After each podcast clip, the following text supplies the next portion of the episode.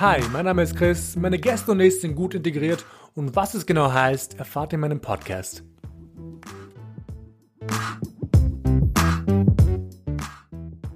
Mein heutiger Gast, Jelna Pantic-Panic, Gründerin von Mediengeil. Willkommen zu einer neuen Folge von Gut Integriert und danke, dass du heute wieder eingeschaltet hast. Danke auch an meinen heutigen Gast, Jelna Pantic-Panic, dass du für mich Zeit gefunden hast. Ich freue mich, dass du da bist.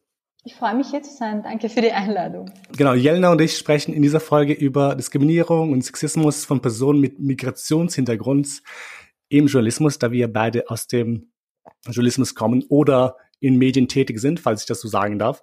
Ähm, aber ich werde gleich Jelna eh das Wort übergeben. So, are you ready? I'm ready. Cool. ähm, springen wir gleich los in die erste Frage. Und zwar, wer bist du? Was machst du uns? Was bewegt dich? Also ich bin Jelena Pantic-Panic von Mediengeil und ich mache Mentorings für Journalistinnen, die in diesem Dschungel am Branche erfolgreich sein wollen.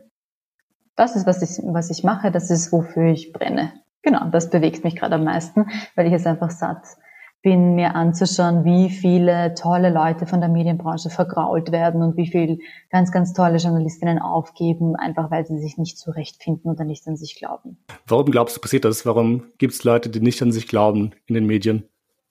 Naja, du, da, ich meine, wir haben heute ja nur eine Podcast-Folge und ich kann dir äh, hunderttausend Sachen dazu erzählen.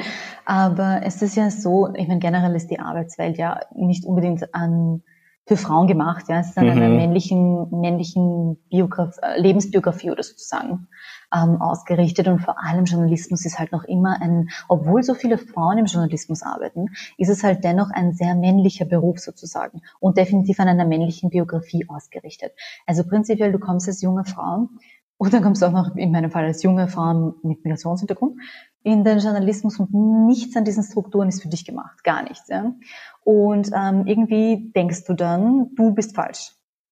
Und irgendwas stimmt bei, äh, bei dir nicht. Weil zum Beispiel, die wird, also was man, viele meiner Mentees, was ich auch mitbekommen habe, was vielen auch gesagt, du, ja, du bist nicht tough genug oder du bist nicht, einfach nicht genug. Ja? Und die kommen dann alle an einen Punkt, wo sie sich denken, ja, wahrscheinlich bin ich wirklich nicht gut genug für diesen Job. Checken aber nicht, dass es eigentlich die Umstände sind, die man dann sehr wohl ähm, irgendwie zu seinen Gunsten drehen kann. Also die meisten meiner Mentees haben irgendwie eine Erfahrung gemacht, wo sie einmal von einem ganz, ganz jung, das ist ja das, das Problem, ja. Die meisten von uns starten ja wahnsinnig jung in den Journalismus. Und das ist ja für, also für viele äh, Männer vielleicht auch so, das kannst du besser beurteilen. Ich weiß nicht, dass es für viele, viele, viele meiner Kolleginnen so ist, dass die halt, keine Ahnung, Anfang 20 sind und dann kommt irgendein Chefredakteur und sagt so, naja, Popal, du, das war jetzt aber so nett, die urgute Geschichte, bla. Ja? Und die speichern für sich sofort auch ab, okay, ich bin nicht gut genug als Journalistin. Wie du ja weißt, ist das Thema meines Podcasts sehr stark in Richtung Integration gelehnt.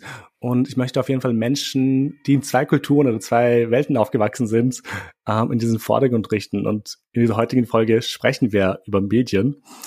Ähm, und ich beispielsweise habe oft das Gefühl gehabt, in Österreich muss ich zugeben, ähm, dass ich nicht in die österreichische Medienlandschaft passe, da ich nicht gut integriert genug bin.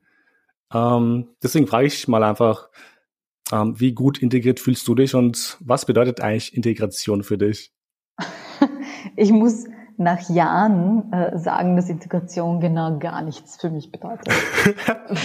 Ganz ehrlich. Ähm, ich habe natürlich, ich, ich dachte immer, ich bin wahnsinnig gut integriert. Ich meine, ich spreche perfekt Deutsch, ich bin hier geboren, ich habe die Staatsbürgerschaft, ich habe eine super Ausbildung, ich habe mit Auszeichnung maturiert, bla bla bla. Ja. Ähm, ich habe eigentlich alle Kriterien sozusagen aus dem Kriterienkatalog äh, der Integration. Ich habe zwei Studienabschlüsse und einen erfolgreichen Job und und und Grund, ja. Ähm, ich habe das alles abgehakt und es reicht einfach nie, weißt du? Also es kommt nie der Punkt an, wo du plötzlich so, ah, okay, passt, jetzt kann ich mich von Rassismus verabschieden, weil jetzt bin ich integriert genug. Dieser Punkt kommt einfach nie an. Ähm, und das ist einfach nur, kommt mir vor, äh, wie, wie so eine Karotte, die man den Leuten hinhält. Ja, komm, integrier dich noch ein bisschen, dann bekommst du das. Ja, noch ein bisschen, noch ein bisschen. Aber wie gesagt, es, es ist, also dieser Punkt ist dann nie erreicht, indem du plötzlich integriert bist und plötzlich dazu gehörst. Ähm, demnach äh, beschäftige ich mich überhaupt nicht mehr mit diesem Thema. Also für mich selber jetzt. Für mich, ich, wo soll ich mich hin integrieren? Ich bin hier geboren. Wo soll ich mich hin integrieren? Das ist mein Land, ich meine, ich bin Voll. ja aufgewachsen. Alles, was mir lieb ist, ist hier. Also ich will mich überhaupt nicht mehr mit diesen Gedanken beschäftigen. Ähm, als ich jünger war, war das viel wichtiger für mich, vor allem auch in dieser identitätsstiftenden Phase, so Teenageralter bis Anfang 20 oder so. Vor allem, wo ich dann auch bei Viva war, war das natürlich auch ein wichtiges Thema, ähm, wo ich mich ständig so gefragt habe, ah, okay, das das mit diesen zwei Kulturen und wie ist das und bla. Und ehrlich gesagt mache ich mir überhaupt keine Gedanken mehr darüber, weil ich einfach ähm, als ich ganz klein war, ähm, war das für mich das Normalste auf der Welt. Dass wir zwei Sprachen sprechen, ähm, dass ich Serbisch spreche und halt Deutsch, das war für mich nie ein Thema. Dass wir serbischen Background haben, aber in Wien leben, das war einfach, ich habe nie darüber nachgedacht.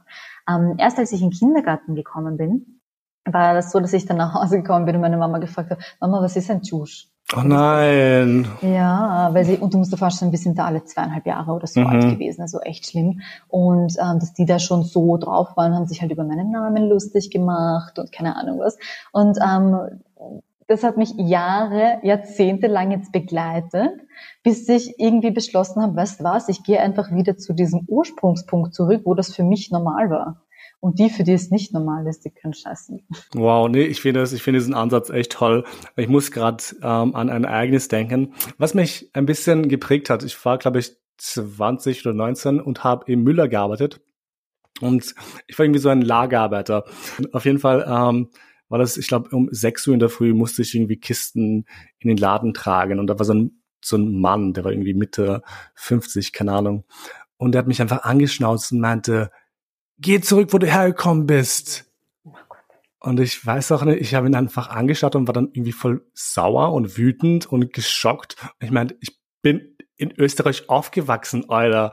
Ich, wo soll ich hin? Das ist halt mein Land. Also ich fühle mich schon sehr stark irgendwo als Alban und tu mich, tu mich identifizieren mit meiner Herkunft. Aber ich bin hier aufgewachsen. Das ist auch meine Heimat, die ich über alles liebe. Und da ist ja wieder die Frage, was ist überhaupt Integration? Muss ich jetzt meine ganze Existenz oder meine ganze Identität oder meine ganze Herkunft ablegen, nur damit ich dir gerecht werde? Guter Punkt, weil eigentlich kommt mir oft vor, dass es eben genau das ist, was du gerade angesprochen hast, dass der Wunsch eigentlich ist, dass man sich assimiliert.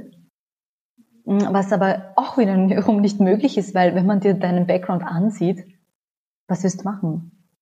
Du kannst, egal der Name, egal, weißt du, du kannst einfach nicht, ähm, du kannst nicht an dir alles verändern, um wo reinzupassen. Das funktioniert so nicht. Ja. Ähm, also es, schau, ich, es fällt mir auch schwer manchmal zu verstehen, jetzt auch aus unserer Sicht, äh, warum jemand zum Beispiel nach 50 Jahren kein Wort Deutsch spricht. Ja, also sicher denkt man sich dann manchmal so, hey, oder wir mussten, du musstest das wahrscheinlich auch dann irgendwie Formulare ausfüllen für sämtliche Familienmitglieder und so. Ja, also das ist halt unsere Realität und natürlich wir sind uns dieser Probleme auch bewusst. Ja, aber dieses ähm, dieses Verlangen, Verlangen, Verlangen von der einen Seite und immer dieses Belehrende, so ja, mach mal das, mach mal das, mach mal das, es funktioniert halt so einfach nicht. Also ähm, Inklusion wäre die wahrscheinlich die, das Bessere, aber das, davon, davon spricht ja keiner. Also es geht darum, dass wir alle gemeinsam eine Gesellschaft machen, die für uns alle passt, die Teil davon sind. Ja. Aber bei Integration bleibt es ja so, dass es schon immer wen gibt, der drüber ist und dann entscheidet, okay, du darfst dich jetzt integrieren oder du bist jetzt integriert genug. Und wie gesagt, damit kann ich überhaupt nichts mehr anfangen. Ich finde, Integration findet an beiden Seiten statt. Ich ich bin in Wien vor allem. Wien ist super kulturell und voll mit äh, Migranten, mit Leuten, die einen Background haben. Und ich glaube, man muss sich einfach an beide Kulturen integrieren, an beide Menschen oder an beide Seiten im Endeffekt. Aber wir haben schon ein bisschen angesprochen. Du bist schon seit 2013 im Journalismus. Ich habe meine Recherche gemacht. genau. ähm, und ich würde mal fragen, denkst du als Frau und Person mit eben mit Migrationshintergrund, hast du irgendwelche Hürden im Journalismus, die du überkommen musstest oder noch immer musst? Natürlich. Ähm, ich überlege nur gerade, ob, also es gab auch äh, Momente, wo mein Migrationshintergrund von Vorteil war im Journalismus und manchmal war von Nachteil. Fangen wir mal mit den Vorteilen an. Okay. Aber ähm, es gab dann natürlich schon äh, Vorteile, die ich hatte, dadurch, dass ich halt auch sehr gut Serbisch spreche, hatte ich natürlich Zugang, einen viel besseren Zugang zu Geschichten als andere autochtone Kollegen zum Beispiel, ja. Also wenn ich äh, irgendwie, ich konnte halt alle alle Balkanmedien verstehen, also ähm, und ich konnte schneller Kontakte dort knüpfen, ich konnte einfach mal anrufen und auf Serbisch wo nachfragen oder was auch immer. Also das war natürlich ein Riesenvorteil für mich als Journalistin. Ähm, plus beim Biber war es natürlich sowieso von Vorteil. Also und, da, und das ist halt auch so ein Ding, ich habe ja bei Biber gestartet und dachte, das ist Journalismus und das war halt überhaupt nicht der Fall, weil Biber ist halt ein komplett anderes Medienhaus. Also das ist ja, so schaut es in den, in den anderen Medienhäusern überhaupt nicht aus, was Diversität betrifft. Ähm, aber das, dazu kommen wir wahrscheinlich noch. Und äh, das waren, also wie gesagt, die Vorteile. Und natürlich, wenn mal irgendwas äh, diversitätsmäßig war oder wir suchen Journalisten mit Migrationshintergrund oder so, dann habe ich das für mich genutzt, weißt du. Ähm, ansonsten, was die Hürden betrifft, ja klar, ich meine, es ist immer die Frage, ja, warum ist das so oder so? Ja, uh, because racism. Mhm. Es ist eigentlich immer das Gleiche und die Hürden sind halt, ähm, allein die Hürde reinzukommen in den Journalismus ist halt oft schon schwierig, weil wir es nicht gewohnt sind, unsere Namen oder Namen, die so ähnlich klingen, klingen wie unsere, überhaupt zu lesen. Also Journalismus war für mich nicht einmal am Radar. Ich bin literally reingerutscht. Ich hab, das war nie irgendein ein, ein Beruf, den ich für mich für möglich gehalten hätte. Bei mir war es, glaube ich, auch so. Ich weiß nur damals, ich wollte Journalist werden oder halt in den Medien ähm, starten, weil ich eine Stimme sein wollte. Hab dann irgendwann gemerkt, dass eine Stimme sein ist eher aktivistisch als journalistisch. Deswegen mache ich jetzt einen Podcast, weil das ein bisschen so eine Mitte ist. Wie haben deine Eltern eigentlich reagiert oder äh, aus deiner Familie, als du dich entschieden hast, Journalismus weiterzumachen? Ja, wie gesagt, ich bin in den Journalismus reingerutscht. Also ich habe ja eigentlich äh, transkulturelle Kommunikation studiert. Ah. Ich habe Journalismus studiert.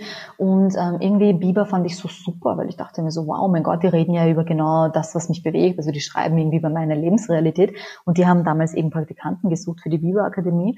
Und ich dachte mir, oh, probieren wir mal, was der mich beworben wurde, genommen.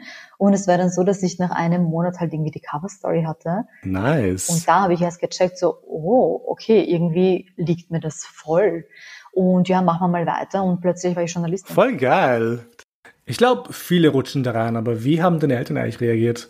Die, ja, die, die fanden das super. Ich kann mich nur eher an den Moment so erinnern, wo sie es nicht super fanden. Das war nämlich, wo ich meinen ersten Shitstorm hatte. Oh. Und da wurde ich halt eben, also ich habe wirklich, der war hardcore, also Morddrohungen, Vergewaltigungsdrohungen, oh. absolut widerlich. Und ich war da, glaube ich, 21 oder so. Shit. Und da waren meine Eltern absolut nicht amused. Also, jo. Oh Gott, was war da? Kann ich wissen? Ist es ähm, das war einer meiner ersten Kommentare, die ich geschrieben habe. Und da ging es eben um einen kroatischen Fußballspieler, der äh, den Hitlergruß gemacht hat in, halt ähm, in einem, im Stadion und so. Und ich habe halt da, darüber was geschrieben, aber wirklich einen total ähm, objektiven, neutral, also so faktenorientierten äh, Text eigentlich. Ja. Na, dann ist losgegangen. Bist du da? Also eine Kollegin von mir hat den, das ganze Wochenende über Facebook äh, Vergewaltigungsdrohungen löschen müssen so urextrem. meine, gesagt, also da haben meine Eltern, waren sie, glaube ich, gar nicht davon begeistert, dass ich Journalistin geworden bin. Aha, dass Fußball vor allem so emotional sein kann, also ja, auch für Fußball die... Fußball am Balkan ist eine Katastrophe. Ah, das, das ist eigentlich voll schrecklich. Ich weiß noch, meine Eltern waren ziemlich, ich weiß nicht, ob sie begeistert waren. Ich glaube, Journalismus ist bei uns irgendwie nicht so beliebt.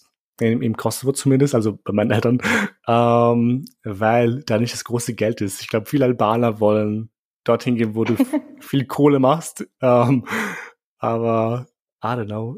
Ich, ich mag es einfach.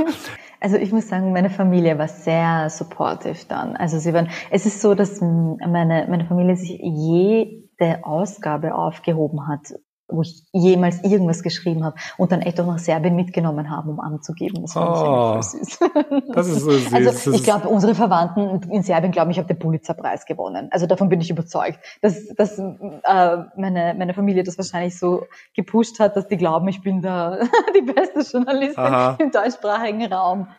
Vielleicht bald, das wäre echt geil. Ich würde es mir wünschen. Aber du hast von ihr gesprochen. Du warst beim Biva ähm, Chefin von Dienst und mhm. auch ähm, Kulturressortleiterin und und Maxima auch als Umstyling-Ressortleiterin. Ich muss das erzählen für die Leute, die zuhören und die dich nicht kennen. Gut recherchiert. und hast auch für viele andere Medien geschrieben, wie ähm, die Wienerin, die Presse und die Wiener Zeitung.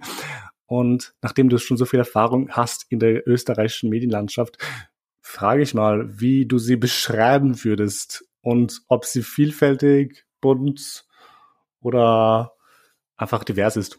Nein. Nein. Klares Nein. also die, ähm, es gibt ja so, ein Unterschied auch zwischen gefühlter Wahrheit und, und was dann wirklich die Wahrheit ist. Also in Wien hast du ja das Gefühl, ähm, oh mein Gott, Wien ist so multikulturell und so bunt und divers und so klar. Ja.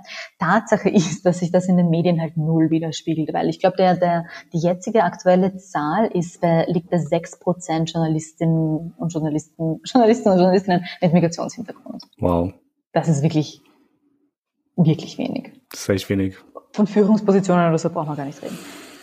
Ähm, also es ist, nein, es ist absolut nicht divers. Also die, die Medienbranche ist, ist weiterhin ähm, äh, weiß auf jeden Fall, also weiß, autochton, ähm, vom Und männlich. Und männlich, ich wollte gerade sagen, es, es arbeiten, das ist auch wieder so eine gefühlte Wahrheit, ja. Wegen ähm, Geschlechter, also Chancengleichheit im Journalismus. Es gibt wahnsinnig viele Frauen im Journalismus, vor allem bei denen unter 30 sind es sogar mehr Frauen als Männer. Ähm, es, und die sind durch die Bank besser ausgebildet äh, und verdienen einfach weniger und kommen äh, weniger oft in Führungspositionen. Also es ist nicht einmal diese Art von Chancengleichheit geregelt. Manchmal denke ich mir so, ähm, wenn nicht einmal die österreichischen Frauen gleichgestellt sind, denke ich mir dann oft so, okay, was machen wir Ausländer eigentlich? Können sie mhm. überhaupt hinten anstellen, bis wir mal drankommen? Also nein, die Medienbranche ist nicht vielfältig und bunt. Ähm, ja, genau. Da, das ist das Fazit.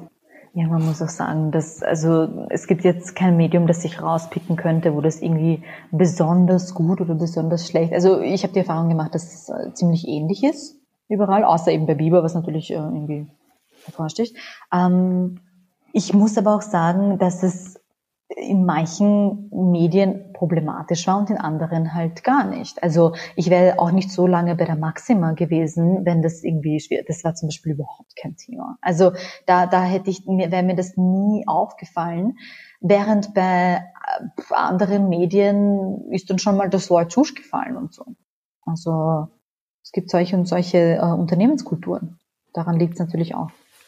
Meine nächste Frage wir haben uns, glaube ich, ein bisschen angeteasert. Ich wollte fragen, ob du das Gefühl hast, ob man im Journalismus, im österreichischen Journalismus, ähm, als Migra benachteiligt wird. Aber ich glaube, wir haben das schon ein bisschen rausgehört.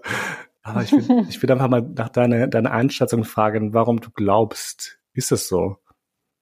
Es sind halt immer äh, strukturelle Probleme, ja. Also lassen wir jetzt mal rassistische Strukturen außen vor.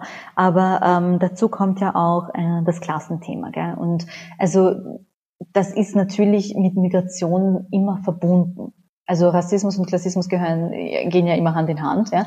Und somit kommst du dann als Journalistin oder als Journalist mit Migrationshintergrund natürlich in eine Situation, wo du wahrscheinlich die erste Person in deiner Familie bist, die studiert hat. Und du hast keine Kontakte, die im Journalismus irgendwie nützlich wären. Die hast du nicht.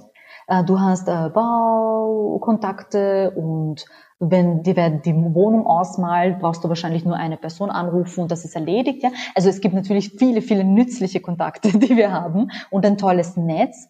Aber für so, so einen Beruf wie Journalismus, also ich kannte niemanden. Niemanden. Ich, ich kannte keine Journalisten, ich kannte einfach, ich hatte null, null Netzwerk. Äh, natürlich, wenn halt dein Papa schon Journalist war, dann ist es sicherlich einfacher, diese, diese Branche ein bisschen zu durchblicken. Also mir kommt vor, die Benachteiligung, die hier beherrscht, ist halt, dass wir wirklich von 0,000 anfangen. Und dann hast du halt mehrere Punkte, die es dir erschweren. Also einerseits hast du dann eben dieses Thema mit den wenigen Kontakten, dann ist dein Name noch ein, ein äh, unüblicher und, und, und, und das, das summiert sich dann. Gerade bei so Moderationsjobs, oder Nachrichten oder so, da finde ich, ist die Diversität null. Also im Print lese ich ja nochmal äh, Namen, die nicht autoton sind, aber so in, in, in Sendungen pff, gar nicht. Du arbeitest ja sehr viel mit den Mentis zusammen. Ähm, und ich gehe davon aus, es gibt auch fix Leute, die einen Hintergrund haben, einen Background. Ähm, kennst du Migra, die Probleme haben, einen Job im Journalismus zu bekommen? Ähm, mit Diskriminierung ist das immer so ein Problem, dass du, einerseits hast du offenen Rassismus, den bekommst du natürlich mit und den kannst du einordnen. Aber der viel subtilere und viel perfidere ist diese Diskriminierung, weil die bekommst du gar nicht mit manchmal, weil du nie weißt, hast du den Job nicht bekommen, weil du schlecht bist oder nicht gut genug bist oder hast du den Job nicht bekommen, weil du, ja, weil du Migrationshintergrund hast. Hast du eine Wohnung nicht bekommen, weil warum auch immer, hast du die Wohnung nicht bekommen, weil der Vermieter nicht wollte, dass du einziehst wegen deinem Background, weil er dachte, du nimmst deine ganze Familie mit. Du weißt es nicht. Und deshalb ist es so schwer zu sagen, äh, haben sie Probleme, einen Job zu finden? Äh, wisst ihr, schwierig, weiß man nicht, ja. Ähm, wo ich halt schon Probleme sehe, ist von den Leuten, die hier nicht geboren sind. Ähm, das ist wahnsinnig schwierig, äh, weil äh, wir haben halt in Österreich schon einen sehr starken Deutschfetisch, wo wirklich hier, also es wird verlangt, dass man absolut komplett akzentfrei Deutsch spricht und nie irgendeinen Fehler macht oder so. Das ist nicht überall so. Also Journalismus ist natürlich ein Job, wo es um die Sprache geht. Ja, also es hat schon irgendwo seine Berechtigung. Ähm, aber es gibt viele Bereiche im Journalismus, wo man jetzt nicht unbedingt die beste Edelfeder sein muss. Ja. Äh, trotzdem ist Sprache einfach das, woran es scheitert. Und wenn du jetzt eben nicht hier geboren bist und äh, auch nur einen leichten Akzent hast, dann kriegst du nie einen Job hier. Und ich glaube nicht, dass das in allen Ländern so ist. Ähm, was, also wir haben das äh, mit äh, bei Biber haben wir mal ein, ein, Projekt gehabt mit Geflüchteten, die in ihrer, also in Syrien und, und in Afghanistan und im Irak zum Beispiel ähm, Journalisten waren und eben flüchten mussten. Und dann haben wir hier ähm, beim Biber gemacht halt eben so eine, so eine wie so die Biber-Akademie, die du gemacht hast auch, aber halt eben für geflüchtete Menschen. Und die waren journalistisch der Hammer. Okay? Oh, die kannte ich sogar. Nur haben die halt nie einen Job bekommen können, oder sehr selten, in einem österreichischen Medium, weil es eben, ja, weil die nie dieses Level an Deutsch erreichen können. Weißt du? Das ist halt so schwierig. Also die Medienbranche ist halt ziemlich verschlossen. Ich kenne sogar eine Person, die du vielleicht auch kennst, aber ich möchte jetzt ihren Namen nicht nennen. Ähm, sie ist auch aus Serbien, aber ist dort geboren und kam halt nach Österreich, nach Wien, um zu studieren, Publizistik. Und wir haben letztens miteinander geredet und sie hat mir erzählt, dass es für sie einfach echt schwer war, einen Job zu finden. Ja, vor allem, es gibt ja auch in der Medienbranche ganz viele verschiedene Jobs. Also schau, irgendwo verstehe ich natürlich, wenn ich jetzt ein Magazin gründe, ja, und das ist ein Printmagazin und ich brauche Leute, die ähm, fehlerfrei Deutsch schreiben, ja, logischerweise muss ich mich dann für jemanden entscheiden, der den Deutschtest besteht, wenn es einen gibt. Also, weißt du, manche Sachen sind ja auch logisch. Ich kann jetzt auch nicht nach, ähm, zum Beispiel in den Kosovo ziehen und ich kann überhaupt nichts wie kann ich dann dort Journalistin sein? Aber es gibt wahnsinnig viele Sachen, die man machen kann, zum Beispiel Videojournalismus, Fotojournalismus, ähm, irgendwas mit Social Media oder neue Formate brainstormen oder ähm, Recherchearbeit. Also es gibt ja wahnsinnig viel, was man machen kann rundherum bevor man jetzt äh, explizit einen Text schreibt oder man kann ja journalistische Expertise mit reinbringen, ohne dass man den Text jetzt selber produzieren muss. Aber das würde alles voraussetzen, dass, dass sowas erwünscht ist. Weil wäre es erwünscht, würde man tausend Lösungen finden. Und es ist nicht erwünscht. Deshalb gibt es auch keine Chance. Das rutscht sehr stark in so eine depressive Richtung. Aber zu der nächsten Frage. Wie kann man als Migrant-Journalismus an sich durchstarten oder in den Medien? Also prinzipiell, schau, wir haben jetzt die ganze Zeit darüber gesprochen, was für Hürden es gibt, ja. Trotzdem habe ich mich bewusst dagegen entschieden, durchs Leben zu gehen und damit zu rechnen, dass ich irgendwo abgewiesen werde oder dass ich irgendwo nicht durchkomme oder dass ich irgendwo benachteiligt werde, ja. Ich weiß über die strukturellen Probleme Bescheid, obviously. Ich habe auch viele davon erfahren. Dennoch möchte ich auch Mikrojournalisten nicht mitgeben, dass sie ständig nur daran denken, oh mein Gott, ich bin, weißt du, ich werde so benachteiligt. Ja? Also das bringt ja nichts das macht dich nicht selbstbewusster, das macht dir nur Sorgen. Und äh, somit nimmst du dann auch, auch jede Absage persönlich, weil Tatsache ist, dass natürlich auch äh, angehende Journalisten, die keinen Migrationshintergrund haben, auch oft auf die Goschen fliegen. Also es ist jetzt ein, ein, eine Branche, in der man mit sehr viel Rejection zu kämpfen hat. ja. Und je weniger man sich das persönlich äh, zu Herzen nimmt, umso besser. Also das will ich auch dazu sagen, weil ich halte auch nichts davon, dass man, ähm, dass man diese, diese Zuschreibung sich nimmt, so ja, ich bin eine arme Migrantin und deshalb werde ich es nicht schaffen. Ja, also das lehne ich einfach ab, ich will, das will ich von mir nicht denken. Ich hoffe, du verstehst, was ich meine. Und diese Macht will ich anderen auch nicht geben. Ja. Ähm, demnach durchstarten, durchstarten und was halt heute besser ist denn je, ist halt eben Social Media. Gell? Also du kannst komplett losgelöst von irgendeiner Redaktion, von irgendwelchen Strukturen dein eigenes Ding durchziehen und ähm, auf, auf dich aufmerksam machen, so wie du es jetzt gemacht hast, so wie ich es gemacht habe. Ähm, also das gab es Dankeschön, by the way. das war ja früher nicht möglich. Also früher hattest du diese Tür und da klopfst du an und die sagen dann nein und dann, ja, dann kannst du dich verpissen. Das war's. Äh, das ist heute nicht mehr so. Also wir können uns ja ähm, ein Sprachrohr schaffen. Das ist wirklich geil. Und das, wenn du irgendeine Idee hast, die du durchziehen willst, dann würde ich auf jeden Fall dazu raten, das zu machen, weil, ähm, weil das einfach auffällt. Und weil es natürlich schon gerade im Wandel ist und Diversität ja ein Thema ist. Und ähm, wenn dann ähm, Medien zum Beispiel, nehmen wir dein Beispiel, ja. Jetzt überlegen die sich so, okay, wir würden gerne ein paar neue Podcasts vorstellen, ja. Und, aber irgendwie haben, beschäftigen wir uns mit Diversität und wir sind drauf gekommen, dass wir irgendwie fast nur autochtone Podcasts vorstellen, bla, bla. Die kommen zu deinem Podcast und bam, du bist drinnen. In diesem Ranking, ja. Also, während du, wenn du darauf gewartet hättest, dass dich ein österreichisches Medium anstellst und du dann dort Journalist wirst, ähm, hättest du viel länger gewartet, als wenn du einfach deinen eigenen Weg gehst.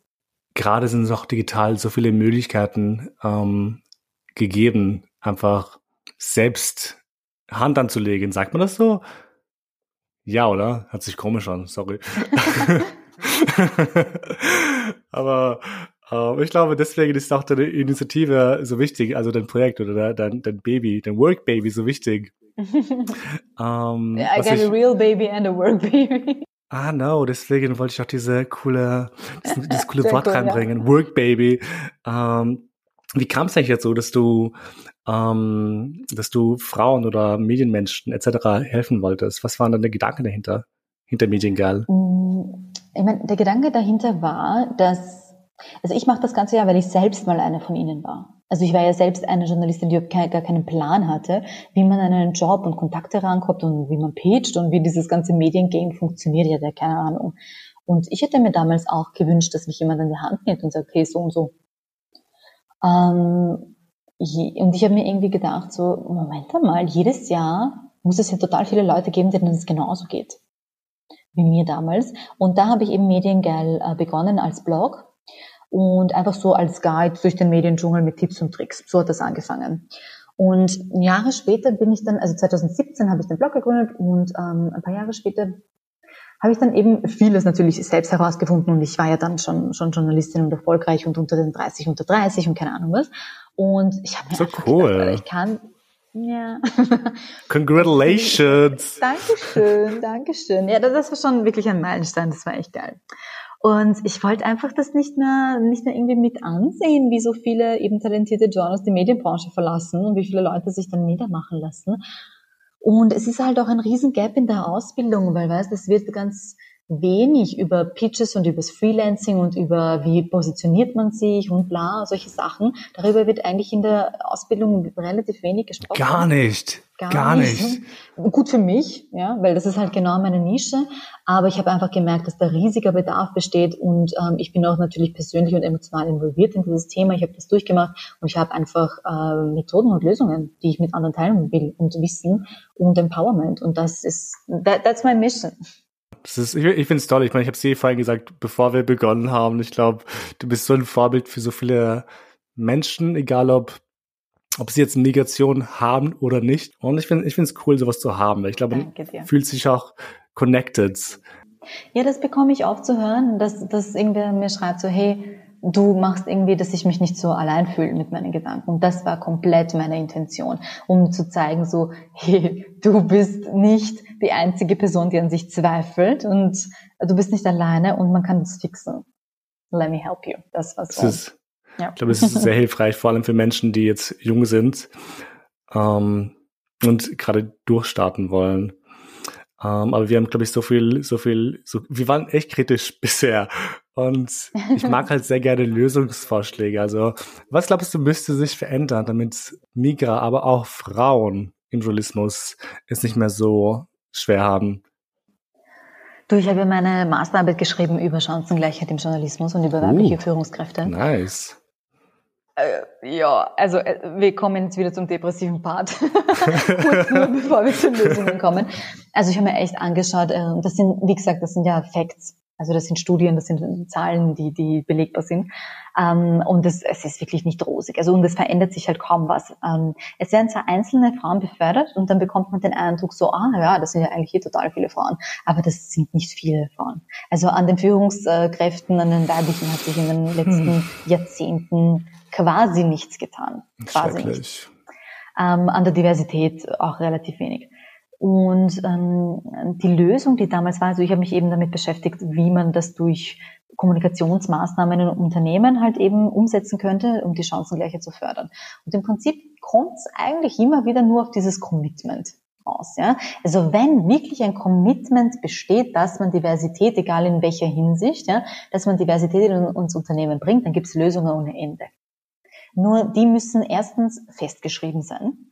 Also das müssen, äh, Quote ist ein unbeliebtes Mittel, aber tatsächlich bisher das einzige, das wirkt. Also wie gesagt, ich war, ich war jetzt auch nicht so, äh, Quote ist jetzt nicht mein, mein Favorite Tool, aber eben auch durch meine Forschung bin ich drauf gekommen, dass es die einzigen Unternehmen, bei denen das weitergeht, sind die, wo es Quoten gibt. Ähm, weil das ist ein Commitment, das dann wirklich festgeschrieben ist, das messbar ist, äh, das man durchsetzen muss und dann plötzlich geht's, ja. Ähm, Ansonsten, wenn sich die Unternehmenskultur nicht ändert, dann helfen sogar die Quoten nichts. Weil dann ist es wieder so, ja, du wurdest befördert wegen der Quote.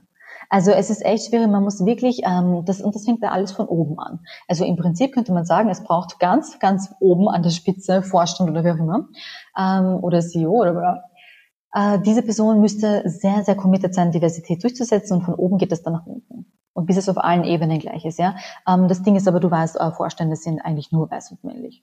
Die, die, die, die ganz oben sind, das, das sind kaum Frauen und Migranten schon gar nicht und Migrantinnen. Ähm, und ja, demnach, was soll ich da sagen? Ich glaube, das große Problem ist einfach nur, ich glaube, habe letztens drüber diskutiert, privat. Ähm, dass Menschen interessieren sich nicht, also ich tue sie jetzt sehr stark pauschalisieren, aber Menschen tun sich nicht interessieren für Diskriminierung und Rassismus und Benachteiligung, solange sie es nicht auf eigenem Leibe spüren. Und ich glaube, so, so, sobald, solange das nicht, wie soll ich sagen, ich glaube, wenn das die Führungspositionen, die, die, die Leute, die CEOs, die wissen, glaube ich, nicht, wie stark äh, Migranten oder Menschen im Background runterladen. Deswegen ist ihnen da wahrscheinlich egal, in Anführungszeichen, weil sie eh keine Erfahrungen mit Rassismus gemacht haben. Du, es ist auch, ich habe auch gemerkt, dass das, es ist auch wirklich wurscht. Also wenn du sagst, so, ja, aber das wäre richtig, das zu tun, es interessiert dich nicht. Ähm, deshalb hab, hat man die letzten Jahre in der Forschung so viel damit verbracht, um wirklich zu belegen, dass diverse Teams erfolgreicher sind und mehr Geld bringen. Na, wow. siehe da, seitdem ist Diversität in den meisten Firmen plötzlich ein Thema. Und die haben das Kapitalismus! ja, thanks Capitalism. Also die machen das nicht, weil ihnen das jetzt plötzlich, äh, keine Ahnung, weil sie jetzt plötzlich so erleuchtete Menschen geworden sind, sondern weil das auch aus Business-Perspektive einfach viel mehr Sinn macht, diverse Teams zu haben. Plus bei den Medien nochmal extra, finde ich es halt besonders bescheuert, dass die nicht ähm, divers sind, weil die Medien sollen ja ein Spiegel der Gesellschaft sein. Genau. Das sind sie ja überhaupt nicht derzeit. Also du hast ein gewisses Klientel, das halt eben äh, Journalist oder Journalistin wird und das hat ja mit der mit der Gesellschaft eigentlich fast gar nichts mehr zu tun. Das ist nur ein kleiner Mini-Ausschnitt, ja. Ähm, und irgendwie halte ich das kontraproduktiv für das Produkt an sich, für das Medienprodukt. Wenn man sich schon nicht dafür interessiert, dass man irgendwie Leute nicht diskriminieren will, dann sollte man sich zumindest damit beschäftigen, dass es fürs Produkt besser ist, wenn man diverse Teams hat. Weiß nicht, wann das ankommt hier. Ich hoffe bald. Ich meine, hört später, aber ich hoffe einfach, dass man irgendwann einfach bunte Redaktionen hat, bunte Filmproduktionen etc. Aber I guess that's the world we live in right now. ja, ich meine, was mir schon auffällt, ist, dass es irgendwie mittlerweile doch schon spannend ist. Also Diversität finden jetzt die meisten spannend. Und dann, dann kann es schon passieren, dass du jetzt irgendwie wo reinrutscht, weil es halt cool ist. Ähm, für sich selber muss man dann halt äh, überlegen, nehme ich das an oder nicht. Weil manchmal, also ich finde, man muss sich halt als Person mit Migrationshintergrund auch immer fragen, okay, werde ich jetzt gefördert oder werde ich instrumentalisiert? Und dann selber entscheiden. Also ich entscheide mich meistens dafür, weil ich mir denke, okay, eine Chance ist eine Chance. Ähm, aber ja, schauen wir mal, wie sich das entwickelt. Oh Gott, das ist. ich glaube, solange man die Chance nutzt, ist alles gut. Aber wir kommen eh schon zur letzten Frage, weil wir sind ein bisschen über der Zeit.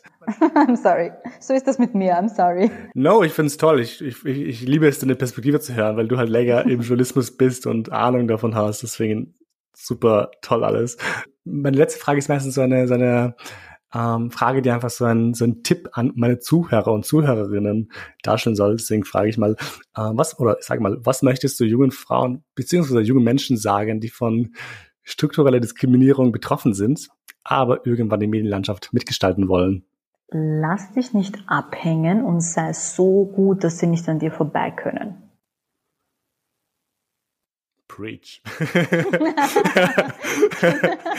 so dramatische Pause. oh Gott, das ist, das ist cool.